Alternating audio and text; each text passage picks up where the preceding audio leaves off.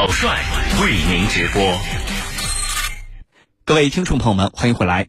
您正在收听到的依然是江苏新闻广播军情观察节目，我是郝帅，在中国南京继续为您解码军情。今天节目之中，我们邀请到的两位军事评论员分别是军事专家陈汉平和军事专家袁周。来看到今天节目的另外一条消息。瑞典智库预测，全球核武器数量未来十年呈增长态势，为冷战后首次。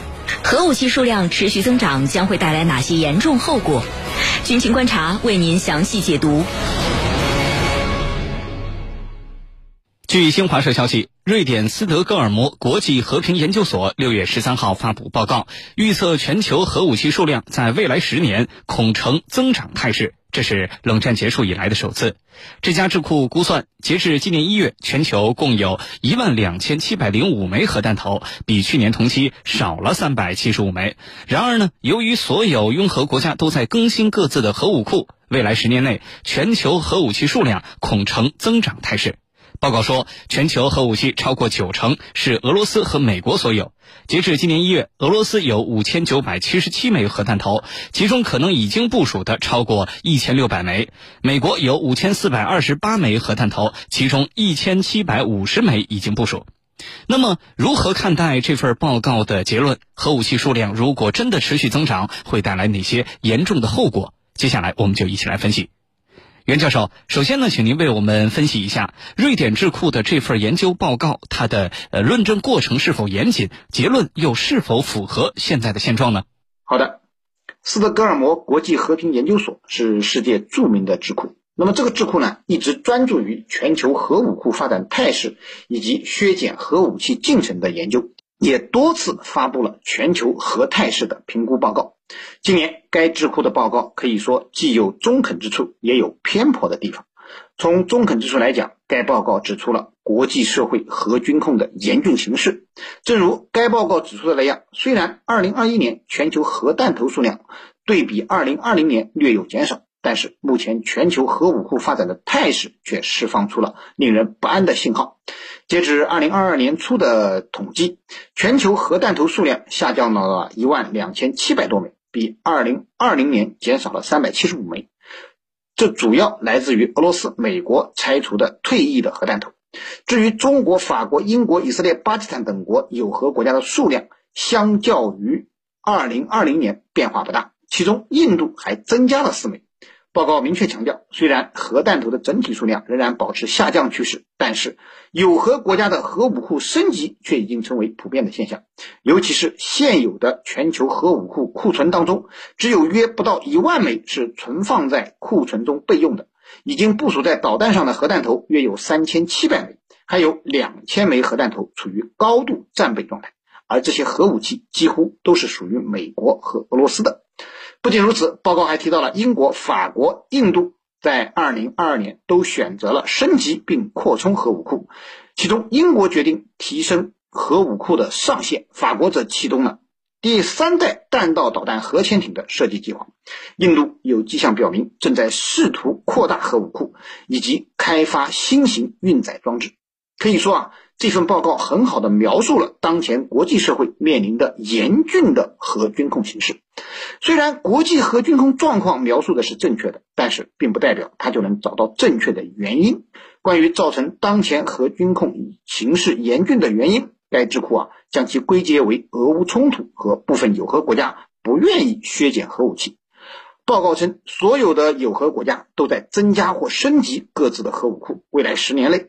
全球核武器的数量恐怕会呈现出增长的态势。除了拥有核武器的九个国家之外，俄乌冲突下，主张共享核武器、借用大国核保护伞、制造拥核民意，甚至跃跃欲试以和平利用开发核武器为名的国家将逐渐增多。而报告认为呢，这样的结果可以说都是俄乌打仗惹的祸。或者至少可以说提供了一个插上翅膀的口实。那么这样的推论其实只看现象不看本质。当前世界核军控日益处于失控状态，始作俑者其实是美国。报告也承认，冷战时期的1986年，美俄达成了致力于核军控的努力目标，双方削减了多达七万枚以上的核弹头。但是报告却并没有提到，率先打破美俄核军控机制的正是美国。在特朗普执政时期，美国政府单方面推出了中导条约，导致了国际间的核军备竞赛氛围日益浓厚。而且，美国为了搞大国竞争，选择趁势加码，不断利用国内法给战术核武器松绑，一再宣称战术核武器威力有限，不会引发核战争，直至将战术核武器全部部署在核潜艇上外出值班。正是。美国近年来一系列霸权主义作为，使得世界局势处于历史转折的动荡之中。核武器甚至成为了一些国家为了抵抗美国霸权的唯一的救命稻草。削减核武器的工作也因此受到了极大的干扰。所以说啊，要想解决核军控问题，就必须从根本上解决美国的霸权主义问题，这才是世界核军控形势严峻的深刻根源。好，谢谢袁教授。全球核武器数量是增还是减？这件事情到底受到了哪些方面因素的影响？请程教授为我们解答。好的，呃，瑞典的斯德哥尔摩国际和平研究所，他们呢，这个好像每一段时间都要发布一些报告，包括对各国的这个呃军售。还有呢，这个核武器的数量，他们要发一个报告。这个报告是不是很权威？我觉得肯定是不可能做的，绝对权威的。因为很多核武器，人家是不公开的。你不不你不公开，哪来这些数据呢？那只能是一个大概。呃，这份报告预测，全球核武器的数量在未来十年恐怕要进一步增长，而且是冷战以来的第一次。就是过去啊都是这个基本持平，但是未来是。大幅度的增长。那目前全球有多少核弹头啊？是一万两千七百零五枚核弹头，这是截止到今年的一月份，比去年同期啊少了三百七十五枚。那么在目前庞大的核武库里头，谁是主力啊？当然是俄罗斯跟美国，他们两家是主力。到今年一月为止，俄罗斯有五千九百七十七枚核弹头，其中呢。可能有一千六百枚部署啊，只是可能。美国呢是五千四百二十八枚核弹头，大概有一千七百五十枚已经部署。那么美国跟俄罗斯他们是还有一点小小的差距，就美国的核弹头要比俄罗斯少。那么对于这个核武器、核弹头的增加和减少，受什么样的因素的影响和控制？我们先来说。谁的核弹头在上升，在增加？印度目前，他们拥有的核弹头这个数量是在明显的超越以往的。过去呢，就是去年的时候，这个印度拥有的核弹头是一百二十，那么今年达到了一百五，就是一年的时间增长了百分之二十五。那么还有哪些国家在增长？其实很清楚。全球有九个拥核的国家，就拥有核武器的国家，呃，亚洲国家在增长，在增长。刚才我们讲了一些减少的，那么这就带来一个问题：什么样的情况下会增加？什么样的情况下会减少？其实我认为这个问题是很明确的。什么样的情况下会让自己的核弹头进一步增加呢？就是当他们意识到自己所面临的威胁的时候。就是有一种明确的不安全感，那怎么样？那一定会增加自己的核弹头，而且要进行更加广泛的部署，这是第一种情况。那么第二种情况有可能导致核弹头数量增加的，就是定期的更新换代。因为这个核导弹、核武器，它并不是说我可以一直放在那儿，它有一个期限的，就像我们使用药品一样，它有这个使用期限。当你超过了一定期限的时候，你要进行处理，你要进行更新换代，要不然的话，呃，它就可能过期，过期有可能带来这个意想不到的后果，也可能失去原来的效率。那怎么办？那这个情况下需要更新换代。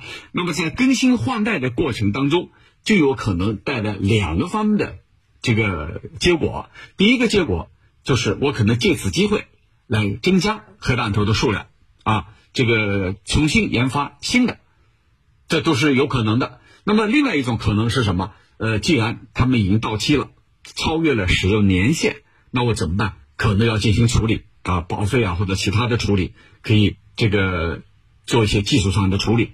那么这样一来，有可能出现减少。所以增加和减少完全是出自于这个更新换代的时候，根据自身所面临的危险而做出的决定。当然，这里头还有经费，因为维护核弹头不是说我放在那儿就没事儿了，还得花钱去维护。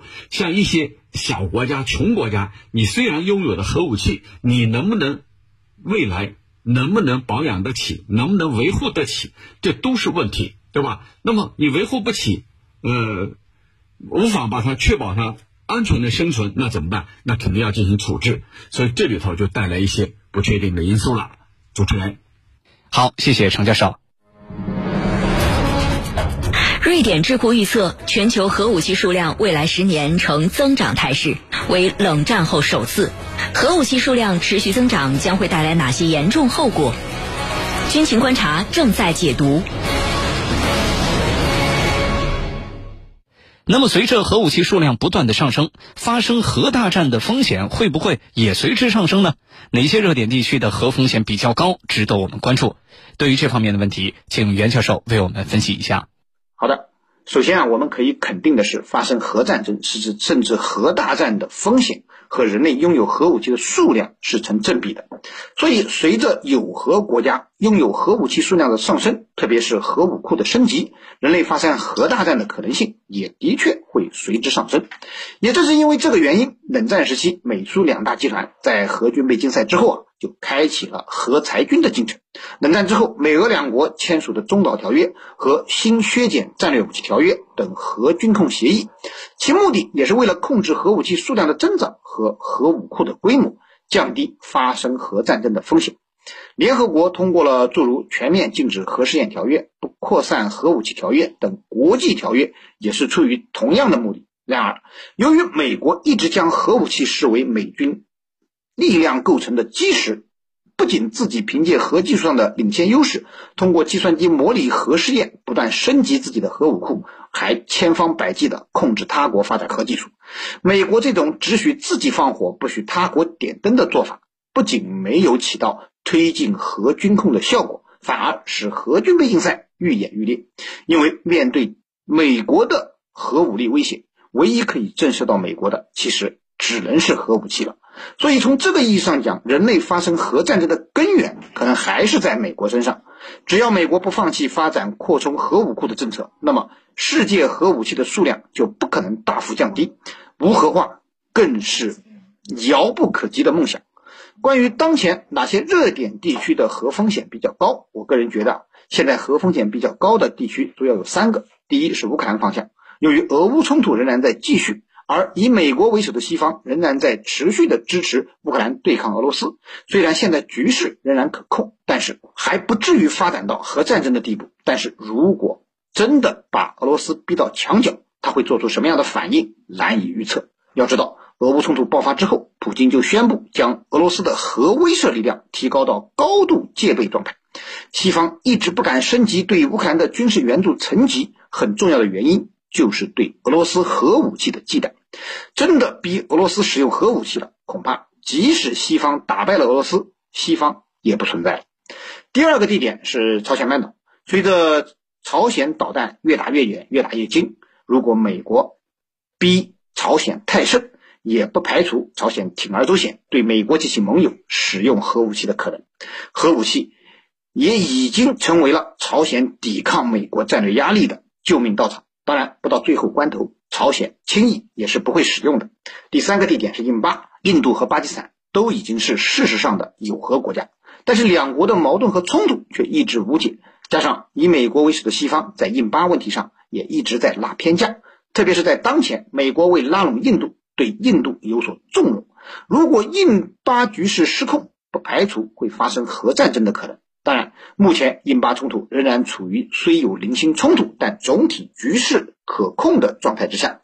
总之啊，虽然从全球来看，发生核战争的可能性不能排除，但是由于核战争对全人类的毁灭性后果，使得有核国家总体上仍然将核武器视为战略威慑工具，在使用上还是慎之又慎的。短期内，人类爆发核战争的可能性并不大。主持人，好，谢谢袁教授。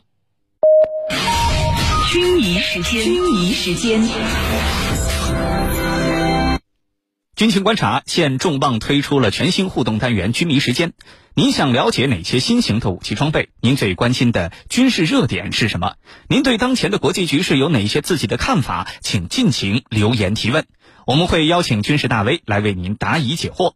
参与互动的方式非常简单，请关注江苏新闻广播的官方微信号，点击菜单栏的收听互动大蓝鲸 Live，然后在军情观察的话题帖当中给我们留言。或者是关注我的微博“天下第一好好好”，也可以向我留言提问。我看到有军迷在讨论，针对全球核武器数量的这个增长态势，国际社会到底应该如何妥善的应对呢？有没有一些核裁军、核军控的呃机制能够发挥作用？对于这方面的问题，程教授您怎么看？呃，其实国际社会一直在努力避免核战争的发生。在今年的一月三号，中国、法国、俄罗斯、英国五。呃，美国五个这个常任理事国呀，我们发布了一个什么呢？呃，关于防止核战争和避免军备竞赛的联合声明。这个声明啊，就一致认为，避免核武器国家之间爆发战争和减少战略风险是我们的首要责任。这是里头的一句话。还有一句话就是，核战争打不赢也打不得。那么，这是五国领导人首次就核武器问题发表联合声明，它体现了五个国家防止核战争的政治意愿，也发出了维护全球战略稳定、减少核冲突风险的一个共同的心声。那么，其实如何去控制、限制核战争的发生，呃，有两个途径，一个呢就是就是各国要尽量的去减少核武器的数量，第二个呢就是。要绝对的限制核武器的使用，这两点啊，这两点。那么，在国际社会，我们还有什么办法来控制、限制、呃，杜绝核武器的使用呢？其实，在国际社会上来说，有这三种：一个就是有国际组织，他们有机制；第二个是区域组织；第三个是核不扩散出口控制机制。这三个方面。我们分别来说一下，国际组织是指哪些组织？它其实是权威性最高的决策和执行机构，是讨论核不扩散议题、通过核不扩散决议、处理违规行为，还有呢进行核查和禁止核试验等的一个国际组组织。那么它主要是联合国以及下设的一些机构，比如日内瓦裁军谈判会议。裁军谈判会议特设委员会，那么还有呢？二十一国集团、国际原子能机构，那么它下面也有一些机构，像呃全面禁止核试验预备委员会等等，这些是国际组织这块。第二个板块呢是区域组织和机制，这主要是指地区各国之间，就是一些地区组织，它为了推动。核不扩散的进程，在执行和落实核不扩散机制的一些规定，以及建立无核区解决方面所形成的一个区域性的国家间组织。你比如说，欧洲原子能共同体啊，欧洲原子能共同体，这是一个；还有呢，朝核问题六方会谈，这也是一个区域区域机机机制；还有一个就是像非洲联盟啊等等相关的核不扩散组织，这是一个区域的。那么最后一个呢？就是核不扩散出口控制机制，他们主要是靠一些条约。你比如说这个呃叫不扩散核武器条约，这个条约，那目前呢呃有很多国家签约了，签约以后你就要遵守里面的条约规定。那么里面的这个条约啊，明确规定禁止向非就无核国家这个扩散核武器，对吧？这些它是呃明确规定的，这是一个。呃，非正式的组织啊，就是我不强制你加入，不强制你签约，可以签约，也可以不签约，所以有些国家就不签约。呃，但是这个呃出口控制机制呢，它主要是负责对核武器以及技术和材料，还有核武器运载工具的进出口贸易进行管理和控制的啊，主要包括像核供应集团，还有瓦森纳安排。这些都是这个出口管制的。那么再一个呢，就是大国之间，主要是美俄他们大国之间的一些谈判性的机制。呃，像我们都知道，这个美国推出了一系列的这个跟核武器有关的，呃，这些啊，其实就是他们之间，就是美俄两国之间，他们两家，他们两家的事儿，就是进行的有关，呃，叫削减核武器的谈判。你比如说啊，这个新削减战略核武器条约，这是美俄两家，他们本身是为了限制核武器发展的，他们两家之间。这个进行沟通的一个机制，但是美国认为这个不公平，也进行了这个这个退群，也退出来了。这些都可以看出来，呃，美俄之间他们的这种双边机制，呃，在目前一个大国竞争的背景之下，可以说实际上是名存实亡的。那么这样的做法又进一步加剧了世界核大战的风险。主持人，好的，感谢我们两位军事评论员的精彩点评。以上就是本期军情观察的全部内容。我是郝帅，代表节目编辑卫青、赵晨，感谢您的锁定收听。我们明天节目再见。